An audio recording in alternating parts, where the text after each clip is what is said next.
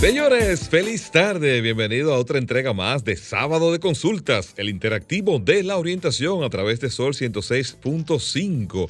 Acompáñenos en esta gran experiencia, ¿verdad? De que cada sábado nosotros somos una especie de puente entre ustedes, que son nuestros oyentes, y los invitados para que ustedes hagan sus preguntas, planteen ahí cualquier inquietud y ellos las respondan a través de este espacio. Como siempre, como siempre, con ustedes, nos acompaña la voz que encanta, Denisa Ortiz.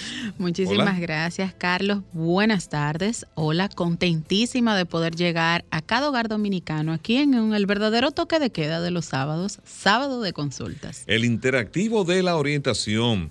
Eh, cada sábado, bueno, nosotros tenemos hoy una conversación muy interesante con un profesional de la medicina. Tenemos un endocrinólogo y quisiéramos que ustedes aprovecharan esa conversación y se integraran a través de la línea telefónica o lo pueden hacer también a través de nuestras redes sociales. La del programa es arroba S consulta RD, tanto para Instagram, Facebook y Twitter. Y la nuestra es arroba Carlos Tomás 01 para Twitter e Instagram. ¿La tuya, Denisa? Arroba Denise Ortiz en todas las plataformas digitales. Bueno, así que pueden escribir básicamente a través de las redes del programa, que así uno lo ve inmediatamente, y puede también llamar a través de la línea telefónica y sumarse a las conversaciones. Eh, tenemos que siempre antes de entrar en el contenido del espacio, nosotros pasamos una mirada acerca de las principales informaciones, innovaciones o tendencias que acontecen en nuestro país y en el mundo. Y hoy nuestra mirada nosotros queremos dirigirla hacia un fenómeno, un comportamiento que se da generalmente en los mercados, en los mercados mundiales. Eh, cuando hay etapa de crisis, las personas piensan que, todas los, que todos los mercados, así como las personas de manera particular, se afectan por las crisis. Sin embargo, mientras un gran número de personas están padeciendo la crisis, siempre hay nichos del mercado que vamos a decir que no se benefician, pero que no le va mal en la crisis. Y es el caso, por ejemplo, que queremos analizar con ustedes brevemente, lo que acontece con el gigante asiático China. Resulta que durante esta pandemia que hemos estado llevando más de un año y en la que muchos negocios y empresas han quebrado y otros han tenido que modificar sus estructuras para no desaparecer, esta, esta gran, este gran país, que es la fábrica, ha sido denominada la fábrica del mundo, pues exportó nada más y nada menos que 224 mil millones de mascarillas entre marzo y diciembre del año 2020. 224 mil millones de mascarillas eh, hacia, o sea, fuera de China, para los demás países. Eso eh, da un promedio de cerca de 40 mascarillas por cada persona fuera de China. A eso también hay que, agregar, hay, que, hay que agregarle que tuvieron también exportaciones. Esas exportaciones ascienden a unos eh, 340 mil millones de yuanes. Eso es equivalente a unos 52 mil millones de dólares, lo que representa alrededor del 2% de todas las exportaciones chinas en el 2020. Fíjense cómo, mientras nosotros aquí estábamos con situaciones difíciles y problemas porque el comercio está prácticamente cerrado, muchos negocios a la quiebra y situaciones económicas difíciles en los hogares eh, y el gobierno, ¿verdad?, estableciendo programas para ayudar a las personas, pues tenemos que ese país la crisis prácticamente no la sintió, al contrario, como estaba preparado, no se sabe, algunos conocedores dicen que estaba preparado para lo que aconteció, pero en realidad la capacidad instalada que tienen de manufactura les permitió hacer un cambio rápido y moverse hasta este tipo de producción. No solamente ha sido la producción de las mascarillas, sino también que ese país ha sido un gran productor de eh, tecnología, como computadoras, por ejemplo, para el teletrabajo y todo lo que ha tenido que utilizarse para esto a nivel de tecnología, ha sido un gran exportador, también de batas quirúrgicas y de otros aditamentos médicos, y también ha sido un gran exportador, de aparte de todo eso, de, de hay otro elemento, ah, los respiradores artificiales, los, respiradores de ayuda que se utilizan en las unidades de cuidados intensivos también ha sido un gran exportador hacia todos estos países. Pues, como ustedes ven, eh, lo que decía Albert Einstein, ¿verdad? Decía que los, eh, decía ese gran genio del siglo XX, la crisis es la mejor bendición que puede suceder a personas y a países, porque la crisis trae progreso. Yo le agregaría, si usted está preparado. Bueno, interesante, Carlos, ¿eh? porque como bien dice usted, cuando nosotros lo que estamos pensando era en buscar ayudas para complementar las personas que estaban en situaciones muy difíciles, China se estaba haciendo cada día más rico. Bueno, así es. Y de hecho, cada mascarilla que uno ve tiene es hecha en China. Es importante de dónde, quién te las venda. Así es.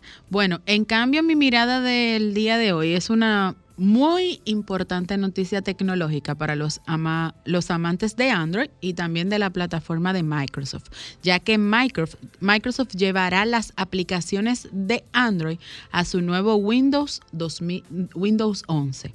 El nuevo sistema operativo que fue filtrado la semana pasada dicen que estrenará un aspecto visual más futurista y calmante, pero que al mismo tiempo este mostrará una nueva barra de aplicaciones, un menú de inicio centrado en la pantalla e interfaz un poco más amigable. Se dice que las esquinas están redondeadas y que van a ser muy sutiles eh, transparencias. Del mismo modo, ellos indicaron que la nueva versión del sistema operativo, que empezará a llegar a los ordenadores a finales de este año, podrá ejecutar de forma nativa aplicaciones diseñadas exclusivamente para Android. Ahí, Carlos, muchas personas que incurrían en lo que era la compra a través de las aplicaciones de Android, lamentablemente van a tener que ceder porque ya estarán disponibles también en nuestro, en nuestro ordenador. Bueno, interesante como sigue avanzando la tecnología, como sigue avanzando el mundo. Nosotros vamos a nuestra primera pausa comercial y cuando retornemos ya estaremos en la consulta de salud. En sábado de consultas, consulta de salud. Retornamos al interactivo de la orientación. Recuerden que Sin Salud no hay felicidad completa ni economía familiar que la resista y es por eso que nuestro espacio se enfoca en la orientación. Con nosotros un destacado profesional de la medicina que distingue nuestro espacio con su presencia. es endocrinólogo. Con nosotros el doctor Alberto Robledo. Feliz tarde, doctor. ¿Cómo está usted? Muy bien, muchas gracias. Buenas tardes a, todos los radioescuchas. Gracias a ustedes por invitarme a su bien escuchado programa en la tarde de hoy. Bueno, muy amable, doctor. Quisiéramos, doctor, iniciar esta conversación eh, que nos definiera qué es el sistema endocrino y cómo funciona este en el cuerpo humano. Bien, mira, el sistema endocrino es un área muy compleja de la economía eh, humana y que involucra de forma, digamos, global y, explicado de manera simple todo el aspecto hormonal que regula eh, diferentes funciones en el organismo. Función inmune, función cardiovascular, eh, actividad cerebral, producción de temperatura corporal, función reproductiva, control de los carbohidratos, del nivel de azúcar en sangre, etc. Ok, entonces doctor, cuando como es, eh, entendí que es un regulador que tiene que ver con temperatura, tiene que ver también con el área cerebral. Por ejemplo, cuando una persona decimos que está deprimida, pudiera haber un componente que tenga que ver con el sistema endocrino. Sin lugar a dudas. Eh, un componente que puede observarse en la depresión o una condición endocrina que puede cursar con depresión es el hipotiroidismo, determinado tipo de problemas tiroideos como la hipofunción o baja función de la tiroides puede cursar con depresión. De hecho, es muy común eh, observarlo en los pacientes que tienen hipotiroidismo. Denisa, tienes una pregunta. Sí, doctor, Hablando ya en el contexto del hipotiroidismo, ¿qué tan cierto es de que existe una tiroide que engorda y una tiroides que adelgaza? Bien, existe, eh, sí, en cierta forma sí. Básicamente, las personas eh, comúnmente en la población general se refieren a una tiroides que engorda en referencia al hipotiroidismo. La verdad es que el aumento de peso mediado por hipotiroidismo no es significativo. Una persona con hipotiroidismo, o sea, con baja función de la tiroides, puede aumentar 5 o 7 libras en promedio, en general por retención de líquido. Pero si alguien te dice que aumentó 20, 30 o más libras por hipotiroidismo es poco probable. Ahora, lo que sí es cierto es que si una persona tiene hipotiroidismo y no lo corrige previamente, difícilmente pueda disminuir de peso. Ahora, en el, extremo opuesto, sí es bien conocido y cierto, totalmente cierto, que la hiperfunción, o sea, el exceso de función tiroidea, o lo que conocemos como hipertiroidismo, puede producir una pérdida significativa de peso en las personas en relación a la magnitud de la alteración hormonal. Ok, nosotros queremos que los amigos oyentes se integren a esta conversación a través de la línea telefónica. Si tienen algún comentario o alguna pregunta, este es el momento. Comunícate 809-540-1065. 1-809-200-1065 desde el interior sin cargos. 1-833-610-1065 desde los Estados Unidos. Sol 106.5, la más interactiva. Retornamos al interactivo de la orientación. Tenemos un contacto. ¿Quién está con nosotros y desde dónde? Buenas tardes. Yo soy Mireida Vargas de Puerto Plata. Ah, gracias por estar con nosotros, Mireida. A su orden. Adelante. Eh, a mí me gustaría preguntarle al doctor. Que yo tengo tiroiditis en Hashimoto. Hace aproximadamente cinco años y medio. Y tengo un exceso de peso eh, de aproximadamente 20 libras eh, yo estoy tratada, tomo levotiroxina de 75, eh, mis niveles siempre han salido bien cada vez que me chequeo. Entonces, me gustaría saber si puede existir alguna otra hormona u otra condición, no sé, subyacente, que sea la que no me deja perder peso. Ok, gracias por su participación. Ahí está la inquietud, doctor. Sí, bien, fíjese, eh, por lo que usted me comenta, sus niveles hormonales, eh, producto del tratamiento que lleva actualmente, son normales. Si nos referimos estrictamente hablando a su condición de hipotiroidea previa, que está bien controlada, pues esto no sería la causa de que no se produzca una disminución eh, de peso de manera significativa. Ahora, si la pregunta es, ¿existen otras condiciones hormonales que podrían vincularse al mantenimiento de sobrepeso? La respuesta es sí. Podría haber eh, un problema de resistencia a la insulina, no sé si en su familia hay antecedentes de diabetes o antecedentes de sobrepeso y obesidad familiar. Entonces, estos son componentes importantes que trabajan de forma independiente al trastorno tiroideo previo. Doctor, precisamente en ese punto, ahí que usted acaba de tocar, pues conecta con una pregunta, una inquietud que tengo. Hay personas que padecen de diabetes, muchas veces se ven sus manifestaciones en el cuerpo que aumentan de peso, pero también que disminuyen de peso. ¿Por qué ocurre esto? Bien, ¿usted se, se refiere al contexto de la diabetes o de la tiroides como tal? Eh, bueno, guarda cierta relación, porque a veces te dicen, bueno, la persona tiene problema para aumentar de peso, dicen, cuando se descarta que es un problema de tiroides, entonces como el páncreas es el que genera eh, la insulina y es regulado también por las glándulas, eh, en ese sentido. Fíjate, sobre todo el, tema de, diabetes y condición familiar de frecuencia o, mucha, muchos familiares afectados con diabetes. Existe una relación genética de sobrepeso y desarrollo de diabetes que no necesariamente guarda una relación con la tiroides. Esto ya es otra línea metabólica en el aspecto del metabolismo de los carbohidratos y la diabetes y que no necesariamente tiene vinculación con la diabetes. Está eh, asociado a resistencia, lo que se conoce como resistencia a la insulina, mayor propensión al desarrollo de diabetes y que también cursa con sobrepeso y obesidad muy manifiesta de, de manera familiar. O sea, existen varios miembros de la familia afectados con la condición. Muy bien, muy bien. Doctor, en ese mismo orden, ¿cuál es la función de la vitamina D y qué síntomas pudiéramos tener cuando hay una deficiencia de la misma? Bien, la vitamina D en años recientes ya, eh, digamos, ha dejado de considerarse como propiamente dicho una vitamina y más bien una hormona o hormona D. La vitamina D eh, tiene una serie muy amplia y cada vez más en estudio de funciones en el organismo. Inicialmente, eh, sus funciones más conocidas eran las relacionadas a la absorción intestinal de calcio y al metabolismo y salud del hueso, o sea, mantener la fortaleza y concentración de calcio en los huesos. Pero actualmente ya se sabe que la vitamina D tiene que ver con el sistema inmune, su capacidad de producir protección contra infecciones respiratorias, el mantenimiento de masa muscular, una menor incidencia de diferentes tipos de cáncer.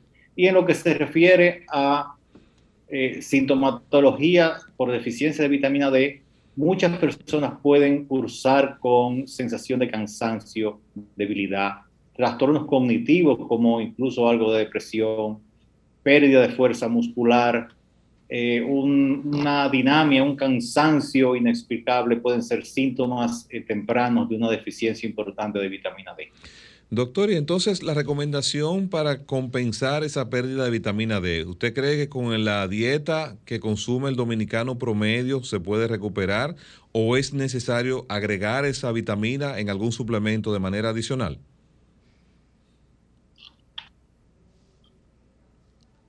Bien, fíjate, en, esto eh, yo creo que es conveniente explicar un poquito de dónde conseguimos la vitamina D. La vitamina D la conseguimos por dos vertientes. Una a partir del sol, de ahí a que la vitamina D haya sido conocida como la vitamina del sol.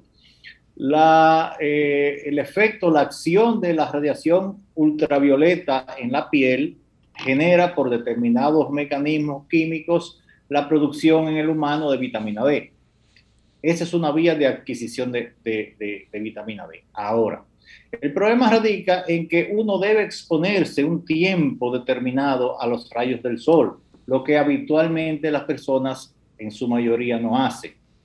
La otra vía de obtención de vitamina D para mantener los niveles normales que concebimos hoy en día para percibir los beneficios derivados de la vitamina D provienen de la ingesta por boca.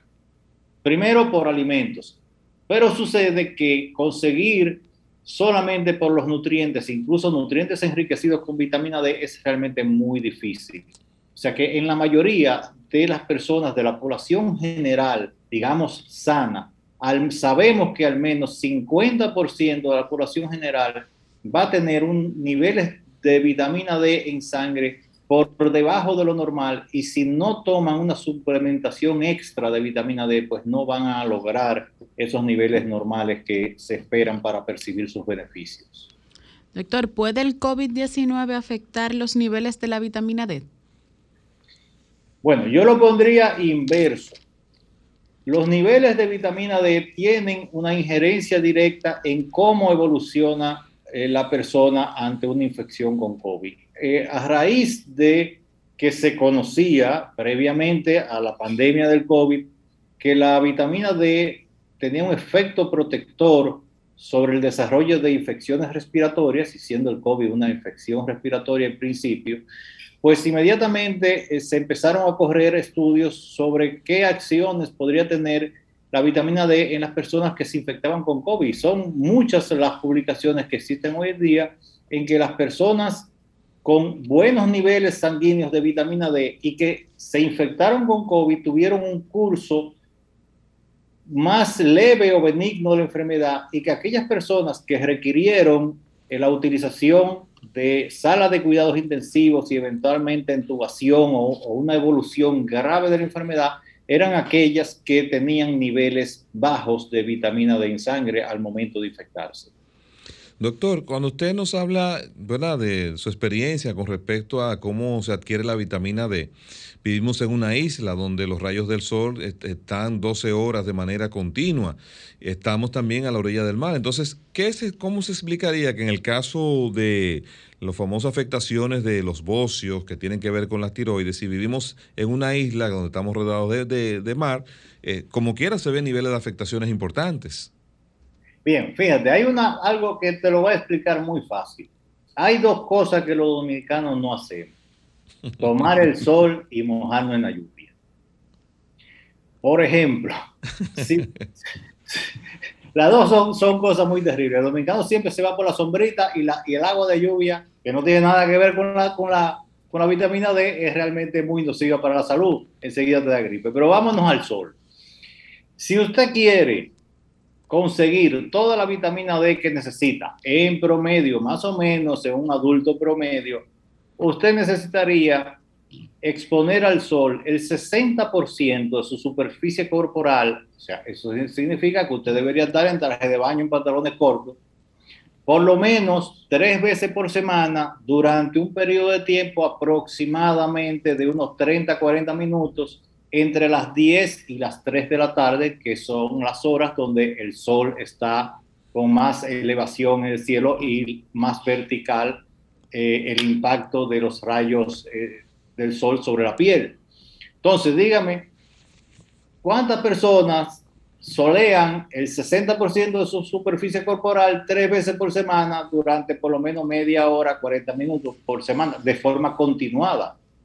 No, aquí en la ciudad es difícil eso en la ciudad y, realmente y en el campo. Tú ves que la gente incluso eh, eh, eh, trabaja en el campo con manga larga para que el sol no le dé, para no quemarse del sol. Fíjate que existen diferentes estudios donde muestran la deficiencia, qué porcentaje de, de la población tiene deficiencia de vitamina D. Por ejemplo, en Latinoamérica, se estima que, y se ha probado por diferentes estudios, que el 50% de la población tiene deficiencia de vitamina D. Sin embargo, en el eh, Oriente Medio, que es desierto y tiene mucho más sol que nosotros, la deficiencia de vitamina D es de un 60 a un 70% de la población. ¿Y por qué es esto? Por el tipo de vestimenta que ellos usan están cubiertos por tela, el cuerpo entero, el sol no se, no se irradian directamente. Entonces, en el caso que nos compete a nosotros, pues muy pocas personas van a, a, solearse en esa proporción de manera continuada, porque también tiene que considerar lo siguiente, porque lo hagas ahora que viene, que estamos el verano, que viene el verano, bueno, pues que fuiste a la playa o que estás yendo más a la playa, pero el resto del año lo estás haciendo, lo estás haciendo continuadamente. Doctor, usted nos aborda el tema de exponernos al sol, pero tanto los dermatólogos como los expertos en pronósticos, los meteorólogos, nos indican no exponernos al sol en un horario de 11 a 4 de la tarde. En ese, contexto. Ese es un punto que iba a tocar en un momentito. Existe, ese es un punto de conflicto en cuanto a eh, el tema de solearse, vitamina D y la mayor incidencia de cáncer de piel en las personas que se exceden en el sol. Eh, si un dermatólogo escucha lo que yo estoy diciendo, dirá, bueno, lo que este señor dice no es lo más adecuado, puesto que no está tomando en consideración el cáncer de piel. Sí, es cierto eh, eh, que el solearse en exceso puede aumentar la incidencia de cáncer de piel y en esto hay que tomar ciertas medidas de precaución. Sí. Entonces. hay que tomar algunas medidas de precaución, ¿como cuáles? Bueno, el, tomar el, tiempo, no pasarse de tiempo eh, en cuanto a, más de 30 minutos, eh, el tipo de piel que usted tiene, quizá evaluarse por un dermatólogo. Si son personas que tienen eh, gran cantidad de pecas y que son en sí mismas lesiones precancerígenas, pues por ahí esas son personas que no deberían exponerse al sol y eh, en general si van a, si es una persona que pretende tomar sol de una manera continuada, pues no estaría mal tener una evaluación dermatológica previa que eh, vea si no existe alguna lesión dérmica que pueda asociarse a mayor eh, probabilidad del desarrollo de cáncer de piel. Sí, tomando en cuenta precisamente esos factores de riesgos, hay personas que tienen, si van a salir a exponerse, deben hacerlo cubierto de un protector solar, lo cual también limita la absorción de, de la radiación solar que viene con esa vitamina D. Entonces, para esas personas, ¿qué sería lo recomendable? Bien, eh, el tema del protector solar, obviamente su nombre lo indica, el protector solar eh, impide la interacción de la radiación del sol con la piel, en consecuencia menos vitamina D se produce. Estas personas son los candidatos en parte ideales para recibir una suplementación de vitamina D. Obviamente, una cosa muy importante es que la vitamina D hoy en día se mide en sangre, un análisis común y corriente, como cualquier otro análisis de sangre. Y teniendo la importancia que ya hemos determinado que tiene la vitamina D en toda eh, eh, la economía del organismo, en todo el cuerpo humano, pues medir niveles de vitamina D es muy importante como parte de la analítica de, de rutina que se hace en las personas y en consecuencia detectar a aquellas personas que tienen deficiencia de vitamina D y quienes en consecuencia será útil y necesario suplementar vitamina D, independientemente del aspecto relacionado a la nutrición o a la cantidad de sol que estas personas tomen o, no. Doctor, como estamos hablando del sistema endocrino, quisiera ahí eh, compartirle una inquietud que nos llega a través de las redes de, eh, tiene que ver con los niños y las niñas.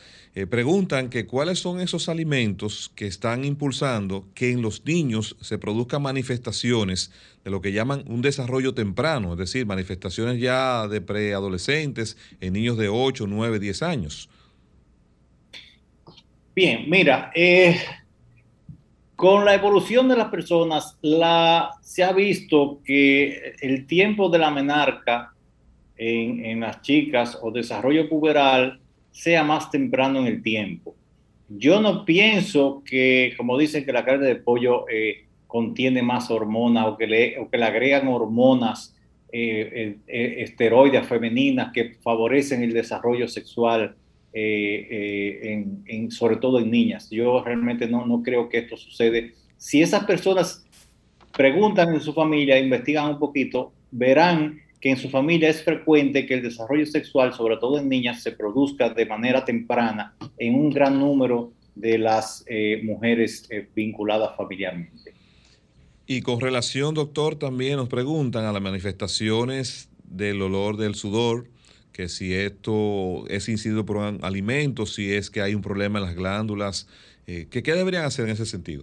No, el, el, el Fíjate, el cambio en las características propias de la sudoración y el olor, digamos, que ese cambio de olor de niño a adulto es una característica normal que se produce en la pubertad por efecto normal de la producción de hormonas. Ahora, también, sobre todo en niñas, existe lo que se conoce como adrenarca y puede suceder entre los 6 a 9 años antes de que se produzca la primera menstruación y es por la producción transitoria de unas hormonas que se producen en las glándulas suprarrenales. Esto es una condición benigna, transitoria, va a desaparecer con el tiempo y que produce cambios sobre todo en las características de olor de la sudoración. Obviamente, la evaluación, la evaluación de, de ese niño por un endocrinólogo pediátrico que determine que es una adrenarca, digamos, normal, benigna, sin ningún problema, eh, versus una condición patológica es esencial. Doctor, ¿está vinculado el dímero D a la vitamina D? No, el dímero D es otra sustancia que el D no tiene que ver, no, está relacionado con, el D de la vitamina D. Doctor, existe la creencia también de que cuando las parejas, sobre todo las, las damas, se planifican, tienden a aumentar de peso a través del uso de los métodos anticonceptivos, sobre todo los que son orales.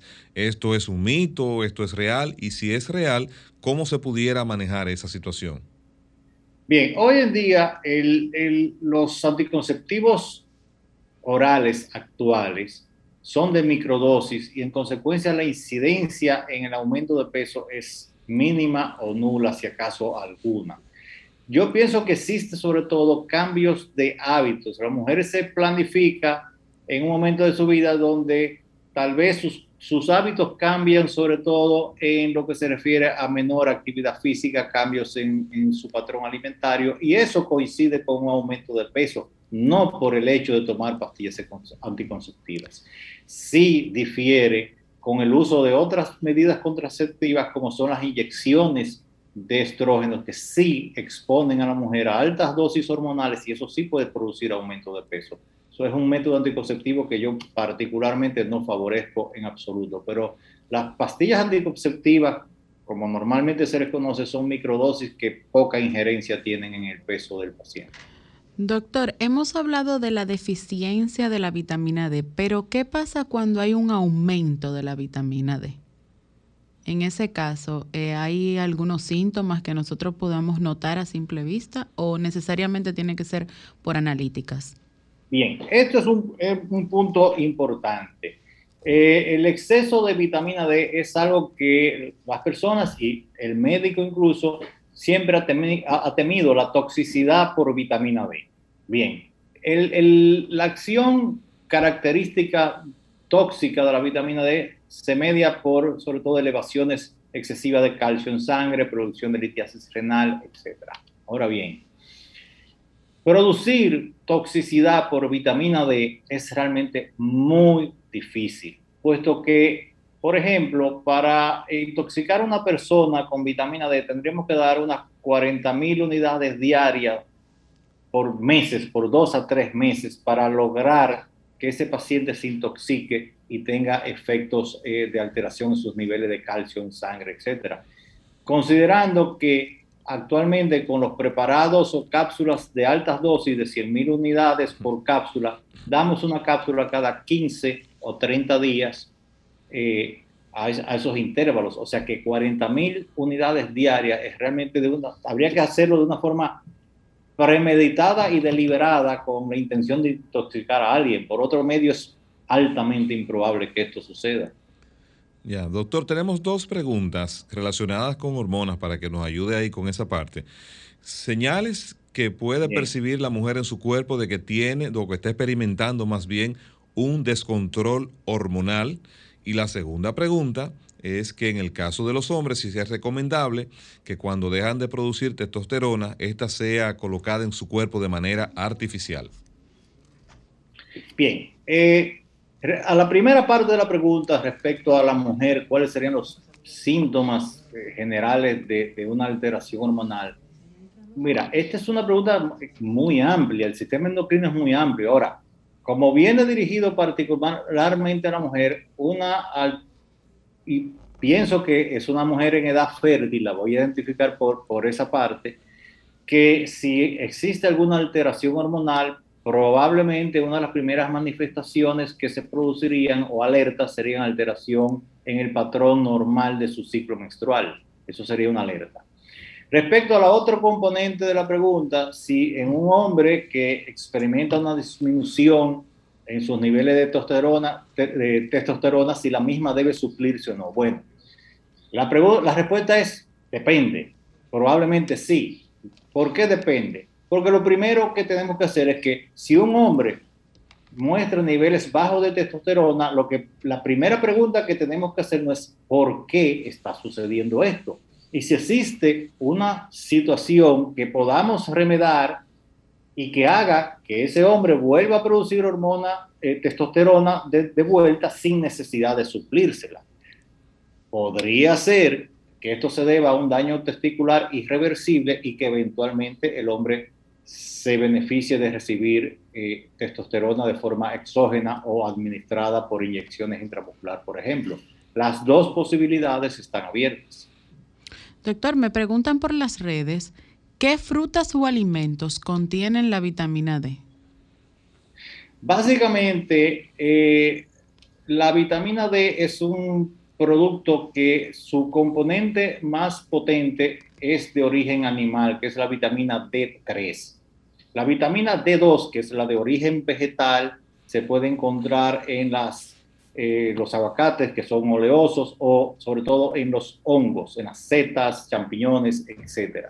pero esta es una variante, digamos, menos potente que, eh, que la vitamina D3. Los alimentos en el término, en el área de alimentos que son más ricos en vitamina D están los pescados y los lácteos, son los que mayor concentración de vitamina D tienen, más que las frutas y vegetales. Doctor, recomendaciones que usted conozca para ayudar a las damas que ya comienzan a tener problemas con ese calor eh, producto de la menopausia, que es una derivación de un tema hormonal, ¿no? Bien, eh, los síntomas eh, relacionados al síndrome menopáusico, como bochornos, calores, sudores, etcétera, no, no, no, no conllevan un mayor problema en su solución. Lo que sí requieren es una evaluación previa de la salud general de la mujer y ver que ella no tenga una contraindicación para terapia de reemplazo hormonal. Esto es algo totalmente viable si no hay contraindicaciones, por ejemplo, si eh, antecedentes previos de cáncer de mama o mucha historia familiar de cáncer de mama previo, que sea una persona, una mujer que haga mamografía regularmente, eh, ciertos eh, antecedentes de coagulación, trombosis, etcétera, o sea, que requieren de la previa evaluación médica, pero una vez que se han salvado todas estas situaciones, pues no, no, no enfrenta mayores problemas solucionar este tipo de sintomatología. Y finalmente, en el caso de los hombres que también, producto del climaterium, tienen manifestaciones. Los hombres tienen su andropausia, contrario a lo que tienden a creer. Eh, es más tardía que las mujeres, más solapada, pero también puede existir. Y en estos casos sí hay que evaluar eh, los niveles de testosterona en el hombre, evaluar que no exista contraindicación y la consideración de administrar, como mencioné anteriormente, la administración de testosterona en el hombre es algo totalmente viable si no existe contraindicación. Bueno, doctor, ha sido una conversación muy interesante. El doctor Alberto Robledo. Queremos que por favor nos deje sus contactos y sus redes sociales para que los amigos oyentes le hagan su pregunta de manera directa. Eh, sí, muy bien, muchas gracias. Eh, estoy como a Robledo, a punto Robledo en Instagram. Ahí tiene todo mi, mis datos, correo electrónico, etcétera. Puede por esa vía fácilmente eh, localizar. Bueno, muchísimas gracias, doctor. Excelente conversación. Esperamos volver a tener la oportunidad de tenerlo nuevamente con nosotros. Muchas gracias a ustedes. Pasen buenas tardes. Igual Vamos nosotros ahora a otra pausa y cuando retornemos con más contenido en el interactivo de la orientación, sábado de consultas. En sábado de consultas, consulta de pronósticos. ¿Cómo anda el clima con Denise Ortiz? Riquísimo, Carlos, riquísimo. Una semana que de verdad tuve que sacar mis tenis porque de verdad que fue una semana completamente de muchas lluvias y les cuento que durante este fin de semana los aguaceros, las tormentas eléctricas continuarán. Esto debido a que estamos eh, eh, con influencia de una vaguada y la aproximación de una onda tropical. Esto estará provocando algunas condiciones favorables para nosotros los amantes de las lluvias. Para los que son amantes del sol, pues entonces serán desfavorables. En tanto se dice que para el próximo lunes se producirá un patrón meteorológico diferente, puesto que el alejamiento de la vaguada provocará el ingreso de una del polvo de Sahara, por lo tanto se mejoraría un poquito la lluvia Habrá una reducción parcial de los aguaceros y las tormentas eléctricas, pero adivina, Carlos. ¿Qué pasó? Incrementará el calor. Ah, caramba. Así que a propósito de este incremento de calor, bueno, aquí vamos a hablar en tono y también en tono dermatológico. Se recomienda, bajo la consulta de su doctor, no exponerse en el horario de 11 a 4 de la tarde y en caso de exponerse al sol como lo pide el endocrino, pues entonces hacerlo con el la debida protección solar. Pero hay que tomar sol. Claro, hay que tomar. Se recomienda también ingerir suficiente líquido, preferiblemente agua. Vuelvo, insisto, agua. Y también utilizar ropas eh, que sean frescas con una con ropa ligera y también con colores bastante claros. Les recuerdo que vamos a tener durante el sábado y el domingo eh, medio nublado o nublado con aguaceros y tormentas eléctricas. En cambio, ya para la próxima eh, para el inicio de semana, lunes, tendremos unas temperaturas bastante calurosas, Carlos. Bueno, así que deben estar atentos porque el clima en República Dominicana evoluciona con mucha rapidez. Recuerden que aquí el día más claro llueve. Así es. Vamos a la pausa. ¿Y el entretenimiento cómo anda, Denise Ortiz? Bueno, Carlos, bastante, bastante, bastante películas tenemos y series, muchísimas recomendaciones. Vamos a tener para, para, vamos a iniciar con lo que ellos quieren, que se estará estrenando este próximo 30 de junio en la plataforma plataforma Netflix. También para el, para el 2 de julio vamos a tener Nido de Amor, es una película también. Al igual que Policías de Los Ángeles, es una serie que se estará estrenando este próximo jueves. En cambio, también tenemos La cocinera de Castamore, es una serie también que va a estrenar su primera temporada y sale este próximo 9 de julio julio, La magia de la isla el 7 de julio, eh, una guía para la familia perfecta. Esta la recomiendo, como su nombre dice, en familia, para que visualicemos todas esas esa guía que ellos nos recomiendan. Esa sale el 14 de julio.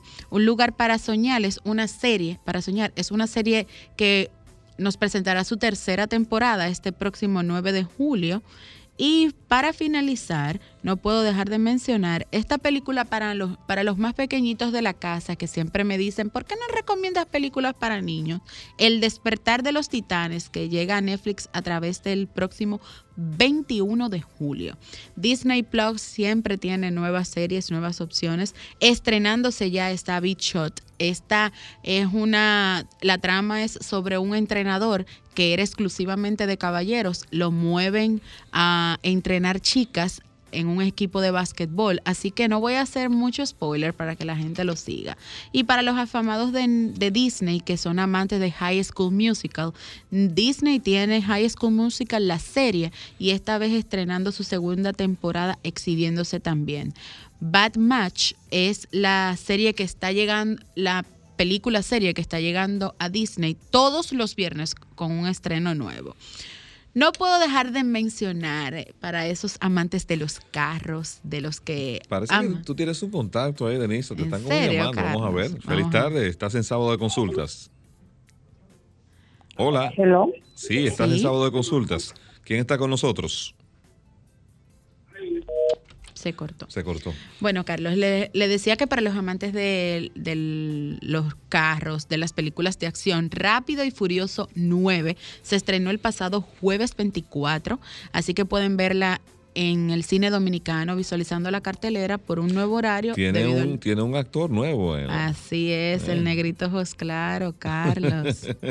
que quién diría, eh? muchos están incursionando en lo que es eh, las películas, porque no solo podemos dejar, eh, podemos mencionar al negrito ojos claro, también debemos de mencionar que el, pasado viernes, el, vamos a decirle reggaetonero boricua, Yandel, anunció que estará dentro de la película Flow de Calle, que próximamente se estará estrenando. Otra película que debemos de mencionar que próximamente estará en los cines con la participación especial de Hawk Jackman es Reminiscencia. Wow, increíble el nombre. Les recomiendo que lo busquen para que conozcan el significado. Tú sabes que Netflix anunció que ahora a final de, de junio pues salen de su parrilla una cantidad importante de películas y son incorporadas entonces para julio nada más y nada menos que 26 series 37 películas, 11 documentales y sobre todo la más esperada, Resident Evil. Ay, sí, súper emocionado que estamos los que hemos visto casi todas las sagas. No puedo dejar de mencionar que dentro de la cartelera dominicana tenemos un musical, Carlos, que se estrenará este próximo 15 de julio en, bueno, que se está exhibiendo ya, en, el barrio, así que recomiendo a todos los amantes del baile y del cine que lo visualicen. Space Jam sí llega al cine el próximo 15 de julio. Mira, tú sabes que se aproxima ahora las vacaciones. De los, chicos y entonces tienen la buena noticia de que Steam tiene disponibles los videojuegos con ofertas, con descuentos de hasta un 50% y le está dando a los chicos la oportunidad de que puedan probar los juegos durante dos horas y si no les gusta, pues lo pueden devolver. Fíjense, fíjense qué nivel de apertura tienen los chicos ahora para los que les gusta el entretenimiento de los videojuegos. Oh, pero muy interesante, Carlos. A propósito de vacaciones, aquí traigo un listado un listado completamente interactivo y dinámico para todos los padres que quieran llevar a sus hijos a lugares emblemáticos de la República Dominicana. Tengo aquí en primer lugar el Museo de Cera de Juan Pablo Duarte. En este museo se exhibe todo lo que es la vida de, de la creación del prócer de la, de la patria, que está abierto al público de 9 de la mañana a 5 de la tarde y la edad a partir de que reciben es de los tres años. Con su debida protección, invitarlos a que vayan, ¿verdad? Mantengan el distanciamiento. Es una experiencia muy enriquecedora y necesaria después de toda esta etapa de confinamiento, que hay el chance de poder darse su vueltecita por los museos, de la, y sobre todo ese de Juan Pablo Duarte, que es muy interesante cómo está diseñado y cómo está distribuida todo lo que es la historia nuestra en ese espacio.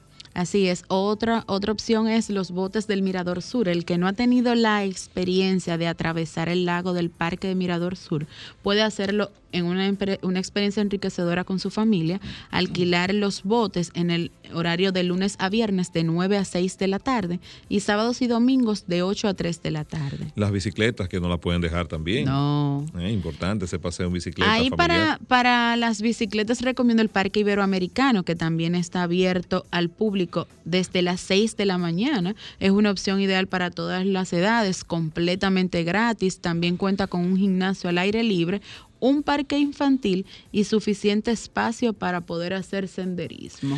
Bueno, hay una información también que es muy agradable para los usuarios de Telegram y es que ese eterno rival de WhatsApp ahora va a permitir que los, las personas que están en los grupos de Telegram puedan también hacer videollamadas. El único requisito es que esté en un grupo, así que se le va adelante a WhatsApp en esta, en esta, en esta plataforma, esta característica, ¿no? Que le permite hacer videollamadas grupales. Bueno, otra opción, Carlos, que está, que está siendo recomendada por todos aquí los usuarios es Caballo Pony. Esto lo conocí hace poquito y aquí tienen la experiencia de dar paseos en caballos dentro de la feria ganadera. Eh, puede ser eh, no solo para los pequeños, sino también para los adultos. Está abierto desde las 9 de la mañana y para los niños desde un año en adelante. Increíble. Ah, Imagínense el bebecito montado en su pony. Y finalmente, otra recomendación que hago es el zoológico dominicano, donde no solamente podremos conocer animales que ya estamos acostumbrados a ver, sino también otros animales que no son autóctonos de nuestro país. Como un tigre, Carlos, ¿qué te parece? Un tigre tengo mucho que no voy. Ojalá que el ver o estar en ese lugar no sea deprimente, y que el cuidado de los animales se mantenga, porque uno va a veces a querer tener esa experiencia y ese contacto, sobre todo con los niños, y la impresión que se puede llevar no es la más agradable, pero es un lugar también a tomar en cuenta. Hace aproximadamente un año tuve la oportunidad de visitarlos. Están haciendo actividades eh, recreativas y educativas con el propósito de concienciar no solo a los padres, sino también a los niños sobre el tema de los animales. Les reitero que están abiertos martes a viernes desde las 8.30 de la tarde hasta las 3 de la tarde. Eh, en eh, el costo adicional para ver las actividades oscilan desde los 50 pesos en adelante y recomiendo a que visiten lo que es nuestro, nuestro zoológico. Muy bien, muy bien. Bueno, señores, de esta forma llegamos al final en el interactivo de la orientación con Denise Ortiz, la voz que encanta, y Carlos Tomás del Pozo. Bye bye.